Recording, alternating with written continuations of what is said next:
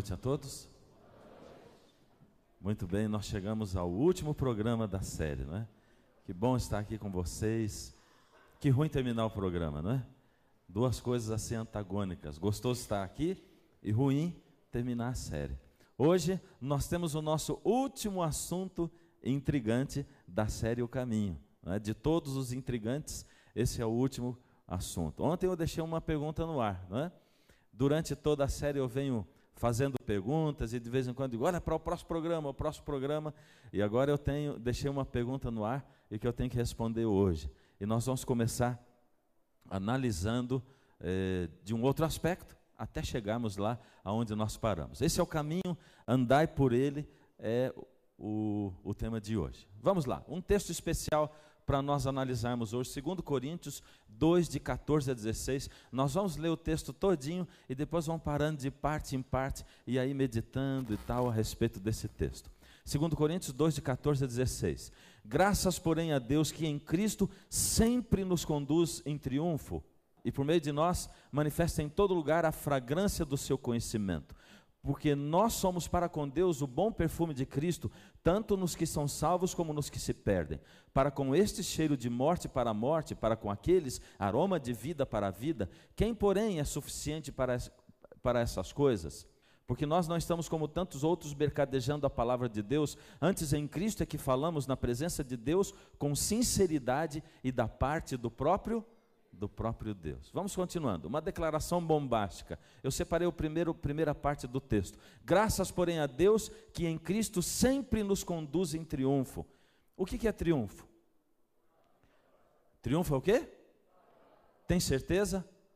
Isso mesmo, acertou lá. Triunfo é vitória. Então, vamos colocar a vitória lá no nosso texto. Então, será que Paulo, ao escrever esse texto, quer dizer o seguinte: graças, porém, a Deus, porque se eu estou em Cristo, eu sou sempre vitorioso? É isso ou não?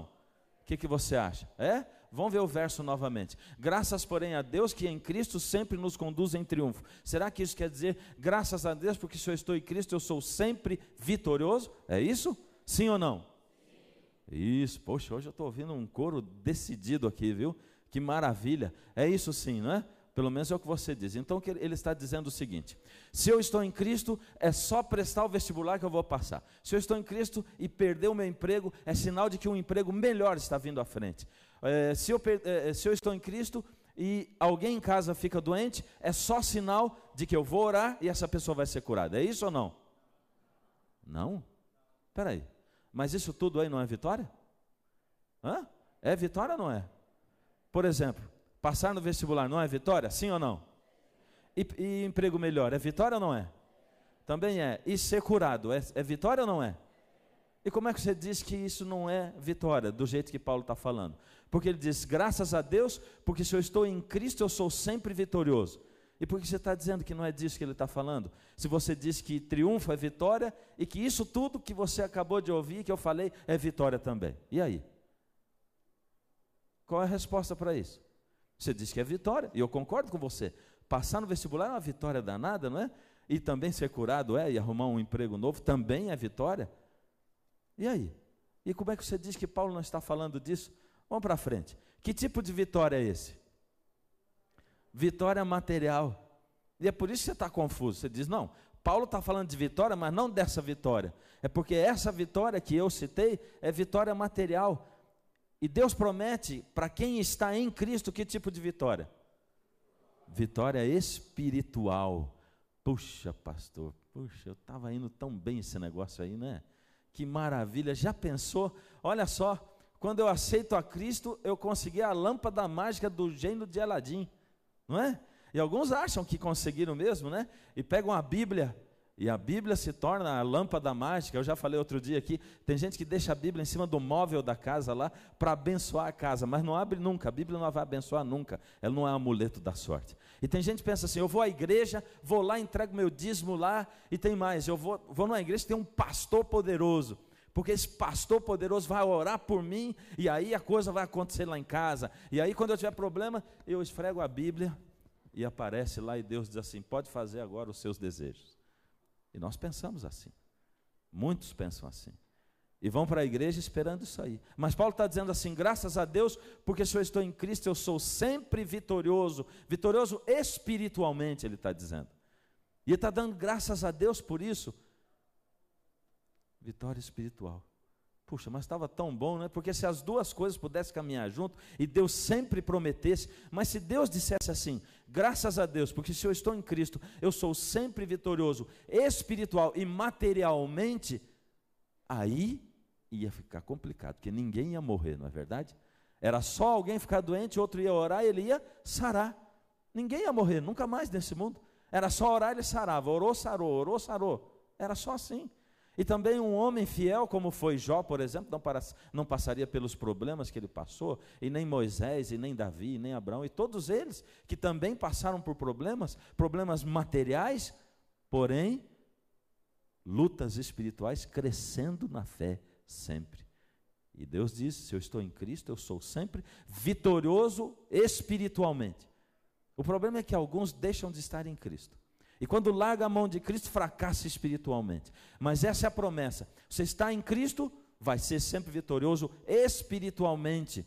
E o que é mais importante? Vitória material ou é a vitória espiritual? O que, é que você acha? Vitória material ou espiritual? Vitória espiritual, não tem dúvida. Qual tipo de vitória que é mais importante? Material ou espiritual? Tem certeza? Então me ajude lá, vamos ver. Agora, me ajuda a colocar em ordem de prioridade. Olha, família, que mais? Trabalho e Deus. Primeiro lugar, o que está em primeiro lugar? Deus, está certo, olha, até acertei junto com você. Segundo, eu já previ o que, que você ia falar, né? Segundo e terceiro, só sobrou o trabalho, né? Terceiro, o trabalho. Pronto. Ordem de prioridade: Deus, a família e o trabalho. Está certo assim ou não? Espiritualmente olhando a vida, essa é a prioridade. Mas agora vamos ver o seguinte: vou fazer uma pergunta difícil para você responder. Por que você faz o contrário, então? Porque, olha, em primeiro lugar você coloca o quê? E trabalha quanto tempo? Oito horas por dia. Mas você diz que em primeiro lugar está Deus, né? Em segundo, você coloca o, o, quê? A família, você dedica o quê? O tempo que sobra. Das oito, o que sobra você dedica para a família. E em terceiro, Deus. O que, que você dedica para Deus? Quando sobra só. Mas você fala assim que o mais importante é o espiritual, não é? E a gente enche assim, o que é mais importante, material ou espiritual? E todo mundo diz, espiritual, mas a gente inverte a pirâmide e coloca Deus por último. E costuma fazer isso todo dia e todo dia. Deus é só se sobra alguma coisa. É porque nós somos bons teóricos. De cada 100 pessoas, uma só vai ler a Bíblia hoje. As outras 99 vão ler o quê? A sua vida e a minha. Essa é a verdade no mundo. Você e eu somos, somos a Bíblia que o mundo está lendo. Essa é a verdade. Mas nós somos bons teóricos. Falamos que Deus é a prioridade, que o espiritual é mais importante, mas colocamos em prática outra coisa, não é? E outro dia um camarada diz assim: Mas pastor, se eu ficar orando oito horas por dia, ajoelhado, a minha família vai morrer de fome e eu também. E aí, ele estava certo? Estava ou não estava? Ah, se você ficar orando oito horas por dia ajoelhado, a sua família vai morrer de fome, você também. Isso é certo. Mas para estar em Cristo, eu preciso ficar ajoelhado todo dia oito horas orando e deixar de trabalhar? Não. Como é que eu estou em Cristo? Nós vamos aprender já já. Lembra-se como nós terminamos o último programa? Lembra lá ou não? Olha, como pedir e manter o batismo no Espírito Santo. Porque a gente estava dizendo que para receber o batismo do Espírito Santo, nós temos que clamar por ele, e depois, que depois que nós recebemos o batismo no Espírito Santo, nós temos que manter, porque cada dia nós temos que receber de novo o batismo no Espírito Santo. E a pergunta foi assim: eu disse assim para vocês, e agora, como pedir pelo batismo do Espírito Santo e manter esse batismo todos os dias? E eu falei, você quer saber? E você falou, quero. E eu disse assim, no próximo programa, igual eu faço muitas vezes, né? Pois esse verso está a resposta, nesse que nós acabamos de ler. Como é que ele começa mesmo? Graças a Deus, porque se eu estou em Cristo, eu sou sempre vitorioso, em Cristo sempre me conduz em triunfo. Ou seja, graças a Deus, porque se eu sou, estou em Cristo, eu sou sempre vitorioso. Ou seja, para eu ser sempre vitorioso espiritualmente, para eu estar sempre na vitória espiritual, mantendo e renovando o meu batismo do Espírito Santo a cada dia, eu tenho só que estar em Cristo. É só isso. Estar em Cristo. Mas agora vem uma pergunta. Você tem uma pergunta em relação a isso? Não. Como é que eu posso estar em Cristo? E a resposta é essa: comunhão. E o que é comunhão? Você sabe o que é comunhão? Às vezes a gente responde umas coisas assim com os termos meio igrejeiros, né? Que a gente, muita gente entende, gente que está na igreja, mas muita gente não entende também. E o que é comunhão? Bom, eu disse, para estar em Cristo, para receber o batismo do Espírito e manter, eu tenho que estar em Cristo. E o que é estar em Cristo? Estar em Cristo é manter uma comunhão com Ele. Comunhão é o quê? Vamos lá. Primeiro lugar, oração. Oração é falar com Deus. E a gente tem um monte de frases bonitas né, para falar sobre oração. E a gente diz: oração é o abrir do coração a Deus como um amigo. A oração é a chave que abre os celeiros de Deus. E a gente tem um monte de frases assim bonitas. Mas oração é um termo que anda distorcido ultimamente, não é? Alguns acham que oração é fazer uma reza repetitiva, e muitos não prestam nem atenção no que estão falando. Outros acham que oração não é uma reza, mas a gente é capaz de ir à igreja, e, e, alguns dizem assim, sinceramente, se aproximam da igreja, né, e dizem, pastor, mas eu não sei orar, como é que ora? Com o tempo você vai aprender, e alguns dizem. E com o tempo você não aprende a orar, não. Você aprende a decorar os chavões de oração que muitos usam na igreja. Porque nós somos capazes de decorar chavões e usar assim, colocando como se fosse é, em ordens aleatórias, e às vezes usa uns, e às vezes. Eu, eu, vou, eu vou, resumir para você o que eu estou falando. Por exemplo, vou exemplificar. Você chega e ora para Deus assim: Amado Pai que habita nas alturas dos céus. Esse é um chavão que as pessoas usam na oração. E muitos usam assim. Ó oh, Deus maravilhoso que habita nas alturas dos céus. Você já falou um chavão. Mas vamos falar mais chavão agora para terminar essa oração. Muito obrigado pelo dia de hoje. Obrigado pela sua presença aqui. Perdoa os nossos pecados e permanece conosco. Em nome de Jesus, amém. Olha, quantos chavões. Às vezes você não sentiu nada daquilo que você falou. Você não estava pensando nada daquilo, porque o teu dia, quem sabe, foi um dia atrapalhado, ruim, difícil, você passou por um monte de dificuldade, teve problemas. Tudo que você pediu para Deus aconteceu o contrário. Você está nervoso aquele dia. Na, na verdade, você está tão cansado de trabalhar, porque você trabalhou tanto, fez horas extras, que quando chegou no fim do dia, você não tinha vontade mais nem de orar. Mas como você tinha que orar, você ajoelhou do lado da tua cama e disse assim: Amado Deus que habita nas alturas dos céus, muito obrigado pelo dia de hoje. Mas que obrigado pelo dia de hoje? Se você está nervoso com Deus porque não aconteceu nada que você pediu, está dizendo da boca para fora. Você não está falando como um amigo. Presta atenção no que você vai falar com Deus. Existem tipos diferentes de oração e você pode fazer orações de tipos diferentes, em horários diferentes. Você pode fazer oração andando na rua? Pode ou não pode? Pode fazer oração no ônibus, chacoalhando para lá e para cá ou não pode? Na fila do banco, aquela coisa chata, você pode orar ali ou não? Pode, transforma esses momentos chatos em momentos agradáveis com Deus.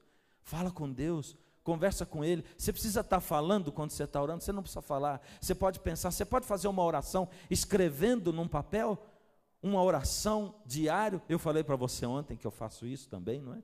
E você pode escrever, Deus, isso, isso, e você conta um monte de coisa para Deus que talvez você não contaria ajoelhado assim, só pensando ou só falando, porque você se perde, o seu pensamento é chamado a atenção para cá, para lá, e você vai se perdendo. Mas quando você escreve, você vai contando para Deus, e Deus vai participando da sua vida, você vai contando como a um amigo. A oração é imprescindível, porque a oração é você falando com um Deus que é um Deus vivo. Mas existe um segundo elemento dentro da comunhão: a oração. Eu vou dizer para você uma frase, que é uma frase feita, mas tem uma frase que diz assim: que a oração é a respiração da alma. É isso. Sem oração, não existe cristianismo. E você não está em Cristo. Mas estar em Cristo são três coisas. A oração é só a primeira. A segunda é a leitura da Bíblia. Pastor, mas como é que eu vou ler a Bíblia? A Bíblia é um livro complicado. E eu costumo dizer né, que tem gente que já leu o Gênesis 66 vezes, não é verdade? Porque chega no começo do ano e diz assim: esse ano eu vou ler a Bíblia. E começa do Gênesis de novo. E aí ela só lê, quando termina o Gênesis, ali o comecinho de Êxodo, quando começa a entrar as dimensões do santuário, a leitura fica meio uh, chata, cansativa, e a pessoa já larga de ler a Bíblia e parou ali mesmo. E no ano que vem ela vai começar de novo em Gênesis. Faz o seguinte, lembra a primeira coisa, que nesse mundo ninguém nasceu gostando de ler Bíblia. Ninguém. Ninguém. Eu não nasci gostando de ler Bíblia também. Ninguém nasceu gostando de ler Bíblia. Porque a Bíblia não é um livro assim, escrito numa, ainda que tenha a Bíblia na a tradução da linguagem de hoje, que dá para ser mais agradável. Né? E outro dia eu estava conversando com um rapaz, um garoto, 18 anos, eu estava fazendo uma conferência aí fora, e aí ele chegou para mim e disse, pastor, eu tenho um problemão, é porque eu não gosto de ler a Bíblia, mas eu não quero me perder. Eu digo, você tem um problemão mesmo. O que, que eu faço, pastor? Eu digo, bom, vou te dar uma receita boa para você gostar de ler a Bíblia. Leia a Bíblia. E ele foi saindo, né? ah, tá bom, tá rindo da minha cara, né? Não, não estou rindo da sua cara, não. Volta aqui, vou te falar de novo. Mas, pastor, eu estou te falando assim, o que eu não gosto de ler a Bíblia, você está dizendo, o, o que, eu estou te perguntando, o que, que eu faço para gostar de ler a Bíblia, você está dizendo, leia a Bíblia? Eu digo, é exatamente isso. Vamos, mudar de assunto, eu disse para ele. Agora, eu não sou o pastor, você não é o membro, eu sou o médico, você é o paciente. E eu estou aqui olhando o seu exame médico, e o teu exame médico está dizendo para mim que você vai morrer daqui uma hora, 22 minutos, 32 segundos, se, se você não tomar, a partir de agora, uma injeção diária com uma agulha desse tamanho dentro do seu umbigo. Credo, pastor, ler a Bíblia é ruim assim? Eu digo, é para você é, não é? É. Então. E aí, vai tomar injeção ou não vai? É, o senhor está falando que eu vou morrer, eu vou tomar injeção, é lógico, né? Pois então, se para salvar a sua vida você toma uma injeção dessa, eu estou dizendo para você, se você não orar e não ler a Bíblia todo dia, você morre espiritualmente.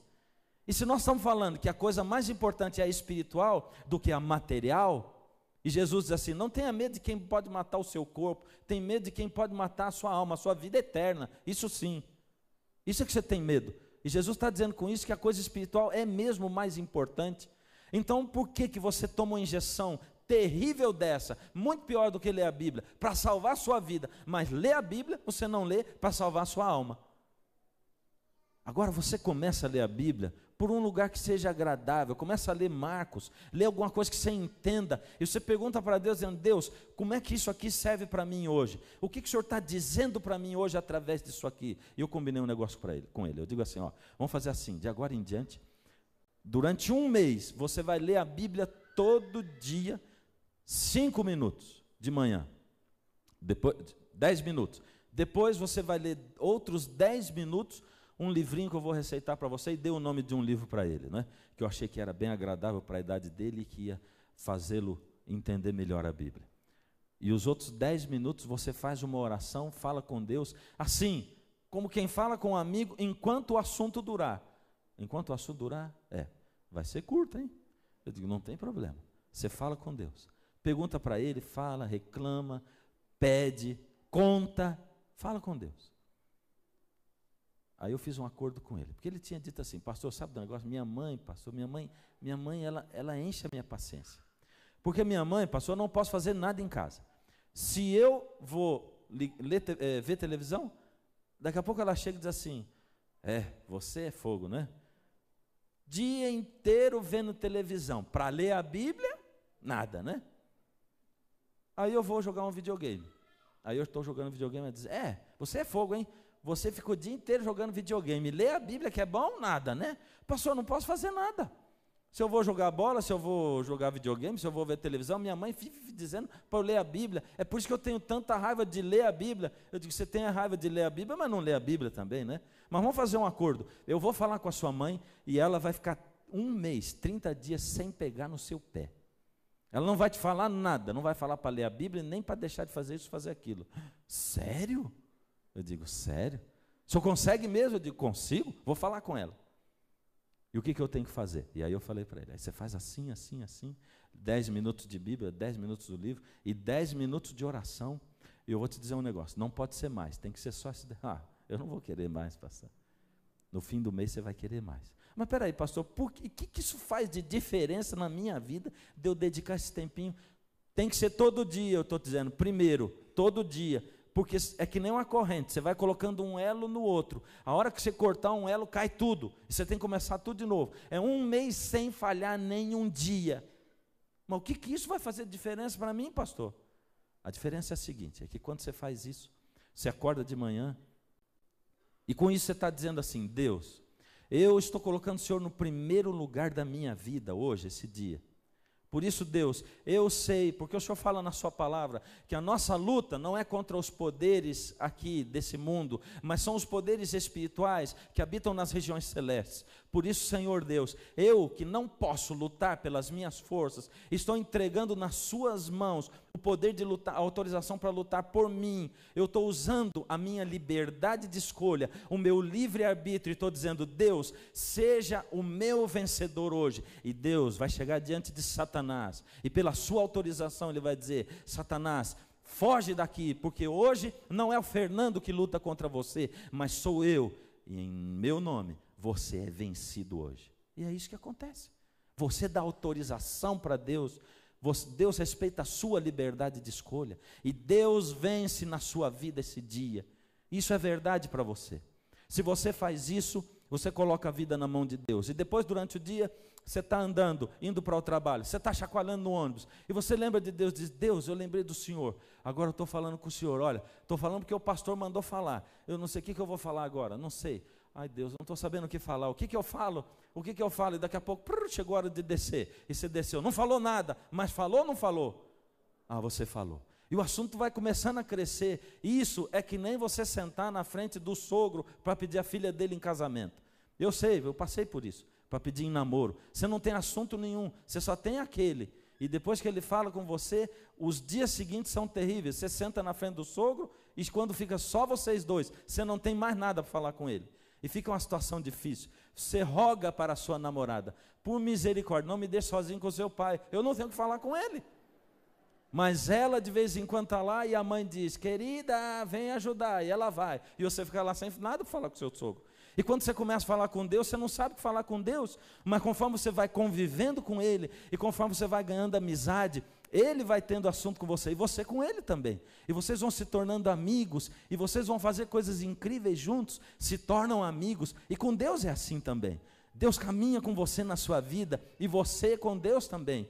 E vocês vão se tornando amigos e vão participando da vida. Deus vai participando da sua vida a cada dia, porque você vai permitindo isso. Agora veja, quando você faz isso, Deus dá a você poderes espirituais para vencer o pecado. E quando você, marido, que nunca dá uma risadinha para sua esposa, que nunca faz um carinho para sua esposa, quando você, marido, que acha que colocar o dinheiro em casa é suficiente e que ela não precisa da sua atenção e da sua conversa e, e ela não precisa do seu carinho, quando você tiver o, tentado a fazer isso, Deus não vai deixar e Ele vai tocar o seu coração, vai dizer, vai lá falar com ela, porque ela precisa mais do que isso. Não adianta você falar para ela assim, puxa, o que você está reclamando? Porque eu nunca deixei faltar nada. Deixou faltar sim. Você deixou faltar a sua amizade, você deixou, de você deixou faltar o seu carinho, o seu amor, a sua atenção. Você deixou faltar tudo isso, e isso é muito mais importante do que o dinheiro, porque se você e ela tivessem só arroz com feijão para comer todo dia e morasse numa casinha de um quarto e sala, mas vocês namorassem a vida inteira, você e ela seriam muito mais felizes do que são na realidade. É isso. E quando você, filho, tiver tentado a tratar mal o seu pai, a tratar mal a sua mãe, o Espírito de Deus vai tocar em você e ele vai ajudar você a vencer nessas coisas também. E quando você estiver tentado a abandonar Deus e virar as costas para ele dizer: Deus, para de falar comigo porque eu quero pecar, eu quero fazer errado, o Espírito de Deus vai dizer assim: Filho, lembra, você colocou a sua vida na mão de Deus, Deus já lutou e já está vencendo por você, filho, você tem força, segura na minha mão. E Deus segura na sua mão e arranca você da frente do tentador e coloca você para o lado e Deus lança você lá na frente na vida espiritual e você se torna um vitorioso espiritualmente. É isso Quer ser vitorioso espiritualmente? É desse jeito. É com oração, com leitura da Bíblia, lendo aquilo que você entende, o que Deus quer falar para você. Você fala com Deus através da oração e Deus fala com você através da leitura da Bíblia. É isso. Dessa maneira. Agora veja. O terceiro item. Se fosse um outro dia, eu diria que vocês iriam aprender no próximo programa. Mas agora não tem o próximo programa. O que, que eu faço? Fiquei perdido. Como não tem, eu coloquei lá assim, ó. Daqui a pouco. Só para não perder o costume. Tá bom? Daqui a pouco, vamos lá.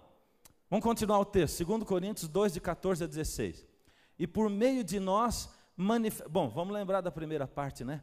Graças a Deus, porque em Cristo sempre nos conduz em triunfo, em Cristo sempre somos vitoriosos. E por meio de nós manifesta em todo lugar a fragrância do seu conhecimento. O que, que ele está dizendo aqui? Eu vou perguntar um negócio para você. Nós temos um monte de gente aqui que já veio 20 noites, 15 noites, 17, 10 noites, não é? E sabe, eu, ontem nós almoçamos juntos, né? E aí foi aquela coisa, conhecendo melhor ainda vocês, e ouvindo a história de um e a história de outro, e cada um contando um pouco: olha, pastor, está sendo assim na minha vida, e eu estou descobrindo isso, estou descobrindo aquilo. Com certeza, com certeza, isso já fez um efeito na sua vida, você já começou a ficar diferente e já teve gente que olhou para você e disse assim: Epa, tá estranho, hein? O que está acontecendo com você? Você está meio esquisito aí. Anda até cantando hino, né? Por aí. Que negócio é esse? Que música é essa que você está cantando? Sabe quando você senta na frente de uma pessoa e você conversa com ela dez minutos, de repente ela para e diz assim: Espera pouquinho, você é crente. Mas você não tem uma placa na sua testa escrito: Sou crente. Não é verdade? Como é que ela percebeu? É porque Paulo está dizendo assim: quando você começa esse relacionamento com Cristo, ouvindo a voz dele pela palavra e falando com ele através da oração, Deus, Jesus, por meio de você, manifesta em todo lugar a fragrância desse conhecimento que você tem com Ele. Ou seja, aonde você passa, você vira um, um sachê ambulante. Você sabe o que é um sachê, não é? Um sachê é aquela coisinha assim que você põe ou no carro, ou no banheiro, ou na casa, e aquilo vai perfumando o ambiente, né? Coloca um sachêzinho de perfume na gaveta e a roupa fica cheirosa. É assim. Paulo está dizendo assim: quando você tem esse relacionamento com Cristo e se aproxima tanto dele, ele muda a sua vida, e aonde você passa, as pessoas sentem o cheirinho de Jesus em você, a fragrância. Será que Paulo está querendo dizer que a gente se transforma num perfume? Sim ou não? Tá mesmo? Olha lá, olha o próximo verso. Porque nós somos para com Deus o bom perfume de Cristo. É isso que ele está falando mesmo. E eu tenho uma pergunta para fazer você. Vamos pensar em perfume mesmo. Já que ele está dizendo que a gente se transforma num bom perfume. Um perfume mesmo, aí um comum. Eu estava lendo outro dia um artigo lá, alguns anos atrás, e falava de um perfume que tinha sido lançado, o perfume mais caro do mundo, e ali dizia que esse perfume custa 500 dólares a gota. Agora vamos, vamos falar de um mais barato. Vamos falar de um mil dólares o frasquinho, comprado lá em Paris, na fonte mesmo. Eh, não, é em Paris, é em euro. Mil euros o frasquinho. Pergunta para você: esse perfume pode ser ruim, sim ou não? Sim ou não? Opa, no primeiro só ouvi uns não, agora já ouvi um sim. Terceira vez, sim ou não? Ah, vocês estão confusos ainda, né? depende do gosto de quem sente o cheiro. Ele pode não ser de má qualidade, boa qualidade, mas ele pode ser ruim porque depende do gosto de quem cheira o perfume. Essa é a coisa. E sabe, tem uma garota que trabalhava com a gente, nós éramos quatro na mesma sala e ela ganhou um perfume da mãe dela que trouxe de Paris, perfume caro, não devia ser mil euros lá o, o vidrinho, mas era caro, comprado na fonte. E aquele perfume dela, ela começou a passar para ir trabalhar. O perfume ele tinha um poder assim de entrar direto no fígado da gente e dar um nó. Era uma coisa horrível. Aquilo dava ânsia na gente. E tem perfume assim, não é? Minha esposa, quando de, de, no começo tinha perfume que ela comprava, eu não gostava.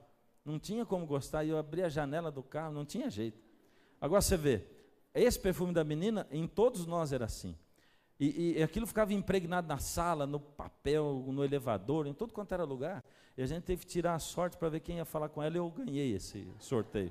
Foi o único sorteio que eu ganhei na minha vida até hoje. Agora você imagina como é que é falar para alguém deixar de usar o perfume, né? Eu digo para ela, vamos fazer assim, a gente morava no Rio, né? Digo, quando você for assim na, na Quinta da Boa Vista, que é um lugar ao ar livre, aí você usa, compartilhar com aquelas pessoas, aqui a sala é tão pequenininha, né? Agora, aí Paulo está dizendo, porque nós somos para com Deus o bom perfume de Cristo. O bom perfume de Cristo, ele pode ser ruim sim ou não? Vou perguntar de novo. O bom perfume de Cristo pode ser ruim sim ou não? Então vamos ler o próximo texto. Porque nós somos para com Deus o bom perfume de Cristo, tanto nos que são salvos como nos que se perdem. Para com os que se perdem, cheiro de morte para a morte, para com aqueles, os que se salvam, aroma de vida para a vida. Depende do gosto de quem sente o cheiro de Cristo. E é isso que eu estava falando para você dois programas atrás. Lembra que eu te falei? Eu disse para você assim: não assusta, porque as pessoas vão se sentir o bom cheirinho de Jesus em você. Vai ter gente que, ao sentir Jesus em você, vai se aproximar de você e vai dizer: Você está mais feliz, você está mais alegre, você está diferente, você está cantarolante, os seus olhos brilham. O que está acontecendo com você? Eu quero disso para mim. E vai ter gente que vai sentir o cheiro de Jesus em você e vai dizer: Você está ficando o quê? Louco? Vai virar pastor, vai virar padre, vai virar freira, você vai, vai ver o quê? Vai ser o quê? Eu nunca imaginei você se misturando com esse povo crente aí. Vai ter gente que vai olhar para você e vai ridicularizar você, e vai dizer para você assim: você está ficando louco. Agora nós estamos vivendo no século 21. Mas não se espante com isso, porque Paulo está dizendo assim: que nós somos cheiro de vida para alguns e cheiro de morte para com outros. Esse é o resultado do perfume de Cristo. E o que você faz? Você diz assim: não, eu não posso deixar que os meus amigos me deixem de convidar para a cervejada de sempre. Não, os meus amigos estão achando que eu sou esquisito. Não, aquele povo está rindo da minha cara. Imagina que eu vou deixar rir da minha cara. E eu estava lembrando de um texto que eu estava estudando hoje, das bem-aventuranças. E ali, quando chega no fim das bem-aventuranças, Jesus diz assim: Bem-aventurados sois quando por minha causa vos injuriarem e vos perseguirem, e mentindo disserem todo o mal contra vós. Regozijai-vos e exultai, porque é grande o vosso galardão nos céus. É isso que ele fala. Você lembra numa noite dessa que eu disse: já pensou se a gente vivesse na época da igreja primitiva cristã, quando Jesus acabou de morrer aqui e os discípulos pregavam?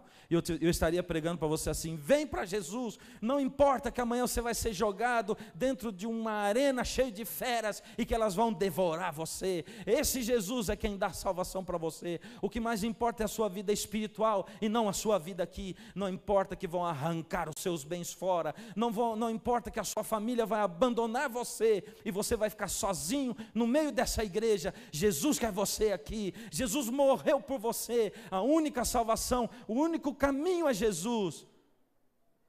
Mas nós não vivemos nessa época. Nós vivemos nessa época onde as feras são nossos colegas de trabalho, onde algumas feras são os nossos parentes, onde algumas feras são aqueles mais próximos a nós, e que quando a gente entrega o coração a Jesus, nos pressionam e dizem: que absurdo é esse? Eu não esperava isso de você. Mas o Senhor Deus diz: regozijai-vos, exultai, porque é grande o vosso galardão nos céus.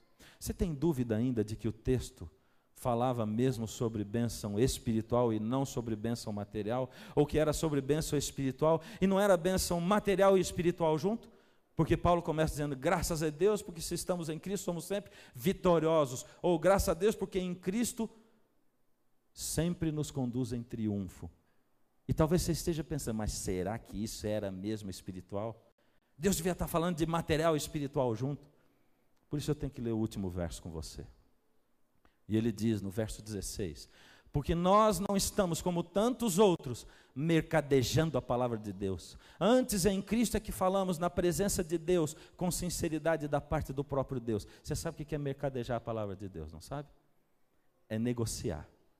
É dizer assim: você traz o seu dinheiro para Deus e Deus devolve bênçãos para você. Vem para Jesus, porque Jesus atende todas as suas necessidades materiais. É transformar você num cristão egoísta, materialista, que vem para se encontrar com Jesus por sua causa e por causa da sua vida nessa terra. Quando Jesus diz: Não ajunte tesouro aqui, porque aqui a traça e a ferrugem consomem, ajunte no céu, é lá que vale a pena você você ajuntar, porque lá ouro serve para a gente pisar em cima. A cidade santa vai ser assim, as ruas dela vão ser de ouro. É isso, filho. Eu estou chamando você para uma coisa muito maior muito maior. Por isso, estar em Cristo. O que é estar em Cristo? O que, que é mesmo? Estar em Cristo? Comunhão, que é o quê? Oração? O que mais? Oração, leitura da Bíblia, o terceiro? Testemunho. Essa é a última coisa. Esse é o caminho. Andai, andai por ele testemunhar. E para testemunhar a gente não faz muito esforço, não. Para testemunhar é só a gente contar o que Jesus tem falado e feito por nós. É só contar como Jesus tem agido na nossa vida. E você vai ver que Jesus vai estar honrando a promessa dele com você a cada dia. E ele vai deixar o Espírito Santo na sua vida e manter você pleno do Espírito em cada dia que você viver aqui nessa terra. Há um tempo atrás eu estava fazendo uma série numa cidade aí do Brasil.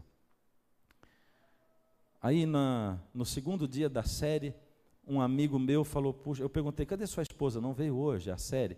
E, ela, e ele disse assim, não, minha, minha esposa está com a irmã dela, porque a irmã dela tentou cometer um, um, um suicídio. E ela está lá, e eu digo, poxa, vamos lá orar por ela. Não, não, não, fica aí, não, não, não quero que vá e tal. E não fui. No outro dia cobrei de novo, não. E quando chegou no, no terceiro dia, a esposa dele me ligou e disse assim: por favor, vem aqui para orar pela minha irmã. Eu digo, pois é, eu, eu vou aí. E fomos ao hospital. Quando cheguei no hospital, ela me procurou e disse assim, pastor, pastor, você toma cuidado porque eu tenho aqui meus irmãos, que são os outros irmãos dela. E sabe, tem um irmão aqui, um nosso, que ele falou assim, falou, olha, é o seguinte, eu quero revelar um negócio para vocês todos. Eu procurei aí um, minha filha estava doente um tempo atrás, e sabe, a nossa irmã está doente hoje. E a minha filha ficava doente, não sarava, não sarava e não sarava. E eu pensei, eu tenho que chamar um pastor que tem poder. E eu peguei e fui a uma igreja tal. E levei minha filha lá. Minha filha tinha um problema assim psicológico, psiquiátrico, mas eu tinha certeza que tinha alguma coisa espiritual do mal junto. E eu levei, pastor, eu levei, e quando eu cheguei lá, o camarada disse assim: "A sua filha vai sarar". Você pode saber que ela vai sarar. Agora veja, essa igreja costuma cobrar por milagres. E ele diz assim: Bom, eu fui lá e ele fez a oração e a minha filha saiu de lá totalmente curada. Aí diz a irmã: Ele diz totalmente curado, mas ela depende de remédios ainda hoje. Ela está indo ao médico, não é totalmente curada. Ela depende de remédios. E ele está aí e ele quer de qualquer maneira que a gente chame aquele mesmo pastor lá. Mas, pastor, como é que eu posso aceitar? Porque, pastor, eu tenho aprendido a respeito de Deus, eu tenho aprendido a respeito de mercadejar a palavra de Deus, e eu não posso aceitar isso. O senhor vai? Vou. Chamei a família, conversei com eles, e eu disse: bem, eu quero falar uma coisa para vocês. Se vocês me chamaram aqui para operar um milagre, você chamaram a pessoa errada. Porque eu não vim aqui para operar um milagre. Eu vim aqui para conectar vocês com Deus, para que Deus faça a vontade dele na vida dessa, dessa mulher. Eu sou essa pessoa para pedir que Deus faça a vontade dele. Peço pela cura e vou orar como Jesus ensinou no Pai Nosso: seja feita a tua vontade, assim na terra como nos céus. E vou entregar nas mãos de Deus. Isso eu vou fazer. Agora eu quero perguntar uma outra coisa. Depois que você levou sua filha lá, o que aconteceu com ela? Está com Jesus? Não, ela nunca foi na igreja, mas nem naquela lá, nem naquela lá. E nessa também não. E o que é mais importante para você? Sua filha nos caminhos de Deus ou sua filha vivendo aqui sem essa doença dela? E ele ficou quieto. Eu conversei com eles uns tempo, um tempo assim, nós falamos juntos. Eu disse: Bom, eu posso ir orar, mas eu quero saber a opinião de vocês. Todos disseram ora, e ele ficou quietinho. Saí e fui para orar. Ungi aquela mulher com azeite, como a Bíblia fala. E quando eu acabei de orar, aí eu disse para a família: vocês querem dizer alguma coisa para ela? E ele foi o primeiro. Você está já sentindo melhor, irmã? Ele disse assim. Porque nós somos assim, né? Nós somos mais ou menos como, como as crianças são, né? Meu menino pequenininho orava e vigiava, de um jeito assim. Com um olho ele viaja, olhava, orava e o outro vigiava. E a gente fica mais ou menos assim, orando, mas já esperando a hora que vai acontecer o um milagre de Deus, né? Aí eu orei, ele perguntou isso, ela não falou nada, quieta. Essa mulher não sorria, ela não tinha expressão facial nenhuma. A irmã dele. Quando foi no outro dia, eu voltei para orar de novo com ela. Cheguei, ela estava sentada na cama, conversou comigo, agradeceu. E quando foi no terceiro dia, ela saiu do hospital. Aí ela falou, no outro dia o irmão dela ligou para mim, disse assim, pastor, eu estou com um problema, na verdade, maior com a minha família. Porque minhas filhas, elas têm a amizade delas assim abalada. Minha filha não vai à igreja nunca. E eu também não tenho um bom relacionamento com ninguém em casa. O senhor podia conversar com a gente? Eu digo, por que, você está me chamando para conversar com vocês? Por que, que você não vai comprar um milagre? Ele disse assim, pastor, minha irmã, eu tive conversando com ela, ela disse assim, Olha, eu estou muito bem agora. E quando ele orou e que ele pôs o óleo, eu senti um poder entrando na minha vida. Mas eu coloquei ela na mão de Deus. E foi Deus que quis. Agora que eu estou falando com você, você quer que eu fale com a sua família? Quero. E a gente foi lá e conversou, e eu aconselhei a família dele. O Senhor Deus quer dar bênçãos espirituais para a sua família. Busque as bênçãos espirituais que são maiores e melhores. Busque a comunhão com Deus. Busque em primeiro lugar o reino de Deus e a sua justiça. E as outras coisas serão acrescentadas na medida em que você precisa. E aí Deus vai abrindo os caminhos. Aí Deus vai mostrando, abrindo a porta para você. E vai dando a força para você entrar e vai dizendo: Filho, vai, anda nesse caminho. É esse caminho aí, anda nele, meu filho. Deus faz dessa maneira com você quando você permite. Essa noite, como é o único, a última aula, o último programa dessa série, eu tenho o último apelo. Pega de novo aí no seu envelope o seu cartão de decisão. Minha decisão. E você que está aí, você pega a sua lição, porque a lição tem o mesmo espaço atrás, do curso bíblico.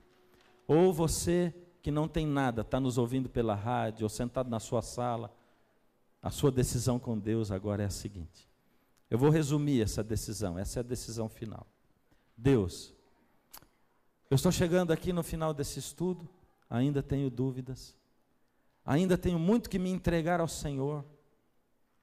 Deus, eu estou chegando aqui esse final, ainda me sinto fraco, mas Deus, como eu tenho sentido o Senhor falar a minha vida e como eu tenho sentido o Senhor me mover, eu quero me entregar ao Senhor de uma vez por todas. Eu quero sentir esse poder na minha vida, Senhor. Toma a minha vida por misericórdia. Aí você escreve o seu nome aí, enquanto você vai ouvir a última música. Mas enquanto o Ronaldo canta, porque ele vai cantar essa última música, que é uma música que diz assim: Eu preciso me entregar. Enquanto ele canta, você que escreveu o seu, a sua entrega, traz o seu papel para frente e faz a sua entrega aqui. Eu vou fazer um último apelo assim. Meu apelo hoje não é para você entregar o coração a Jesus, nem para você conhecer Jesus melhor, não. Eu quero fazer um apelo para uma entrega final com Jesus. Você que gostaria de se batizar, de apagar o seu passado, de ter tudo esquecido para trás, de se colocar na mão do Senhor para que Ele transforme a sua vida e dê para você a oportunidade de escrever uma nova vida daqui para frente. Talvez você não se sinta preparado agora, precisa de mais um mês, ou dois, ou três, eu não sei quanto tempo, mas você quer dizer, Deus, eu tenho sentido o seu chamado, e ele é irresistível, eu vou me entregar ao Senhor. Aí você vai fazer isso. Não venha por emoção, venha com razão e emoção. Deixa o Senhor chamar você. E se você que já entregou o coração a Jesus, está vendo alguém lutando aí seu lado, você vai fazer o papel de um anjo, um emissário de Deus, dá a mão para ele discretamente diz: Eu vou com você, vamos juntos. Porque o seu tormento é o Espírito de Deus chamando você para cá. O seu tormento é o Espírito de Deus falando: Vai, vai lá. E a primeira coisa que você pensa assim: Ah, mas tanto faz eu ficar aqui e entregar o meu coração ou eu ir lá. Se Jesus pensasse assim, ele pensaria: para que, que eu vou lá na terra e me transformar num ser humano? O universo inteiro sabe que Deus é amor, eu vou ficar aqui mesmo. Mas ele saiu de lá e veio aqui. E morreu por você e por mim na cruz. E é por isso que você tem que sair daí e a sua manifestação tem que ser pública. Porque das aparições de Jesus ou dos eventos da vida dele, os mais gloriosos tinham menos gente assistindo e os mais vergonhosos tinham uma multidão. E não é vergonha nenhuma se entregar ao Senhor Jesus. Se Ele convida, vem. Ele diz, filho, se hoje você ouvir a minha voz, vem, vem. Bem, agora é a última vez. E não é mais um apelo, é uma ameaça que eu vou fazer para você. Eu vou te ameaçar agora. E ameaça é assim: se você não vier à frente, você corre o risco de ter chegado aqui, ter se exposto à, à luz da presença de Jesus, ter deixado Ele tocar a sua vida, virar as costas para Ele e ir embora, sem entregar a sua vida a Ele. Você podia sair daqui leve, mas vai sair pesado. É isso carregando ainda a sua entrega. Vem. Jesus diz assim: Deixo-vos a paz, a minha paz vos dou e eu não dou como o mundo dá. Era diferente. Por isso, você que veio aqui na frente agora entregar sua vida, você que já entregou outro dia aqui, porque eu fiz um apelo para o batismo também, e muitos vieram aqui. Você vai sair daqui sentindo uma paz diferente da que você já sentiu na sua vida inteira. E quando depois envolvido no dia a dia, você sentir falta dessa paz e quiser sentir de novo, vai saber que tem que vir aqui para buscar de novo. Porque essa é a paz que Jesus dá. E aí, cada vez que você vier beber na fonte, Ele vai encher você dessa paz. É assim. Se você quiser vir ainda, pode vir na hora da oração, não tem problema. Você que foi para frente da tela, encontrando ali o seu pastor, eu quero entregar a sua vida também nas mãos do Senhor. Baixe a sua cabeça. Deus amado, nesse momento tem um auditório ouvindo o Senhor e a sua voz que a gente não pode imaginar. Nossos olhos só alcançam esses que aqui vieram. Mas, Senhor, aonde alcança a imagem da televisão, da internet ou as ondas do rádio, pessoas estão aí tremendo nos seus lugares querendo entregar a vida ao Senhor e fazendo-o de verdade, dizendo: Deus, isso que Ele está falando lá, Deus, toma conta da minha vida assim, daquele jeito. Eu quero sentir isso, Senhor, porque eu nunca senti. Se é verdade, me faz sentir. Por isso, Senhor, para esses seus filhos, que eles possam sentir agora a paz que só o Senhor pode dar. Toma, Senhor, essas vidas, esses corações e entregas nas Suas mãos Ó Senhor, toma-os com o poder da Sua palavra, do Seu Evangelho, com o poder de Jesus que, pelo Seu Espírito, habita em nós. Senhor, nós não queremos viver uma vida medíocre nesse mundo. Nós queremos crescer espiritualmente e descansar nos Seus braços. Senhor, que nenhum desses seus filhos falte no batismo da água e do fogo do Espírito e que nenhum deles falte lá um dia no céu. Mas ainda eu quero entregar nas Suas mãos, Senhor, esses seus filhos que não foram à frente, que ainda não conseguiram por algum motivo. Esses que desejam ter o Seu poder na vida deles. Quem sabe porque ainda tem alguma dúvida, quem sabe porque ainda falta andar um pouco, ou porque nem sabem o porquê. Agora eles levantam as suas mãos nesse momento, Senhor, e o Senhor os vê e os toca. Dá a eles forças também, Senhor, para uma entrega definitiva. Toca essas mãos que agora estão levantadas, seja na igreja, na tela, seja na frente de um computador, no, num carro, numa casa. Eu os entrego nas Suas mãos, em nome de Jesus. Amém, Senhor. Amém.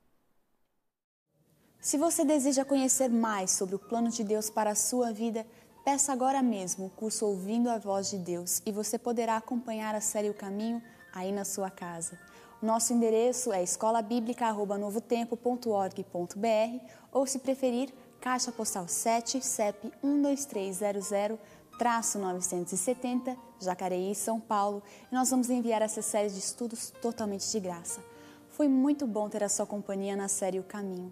E não se esqueça, só existe um caminho e este caminho é Jesus, pois foi Ele mesmo quem disse: Eu sou o caminho, a verdade e a vida. Ninguém vem ao Pai senão por mim.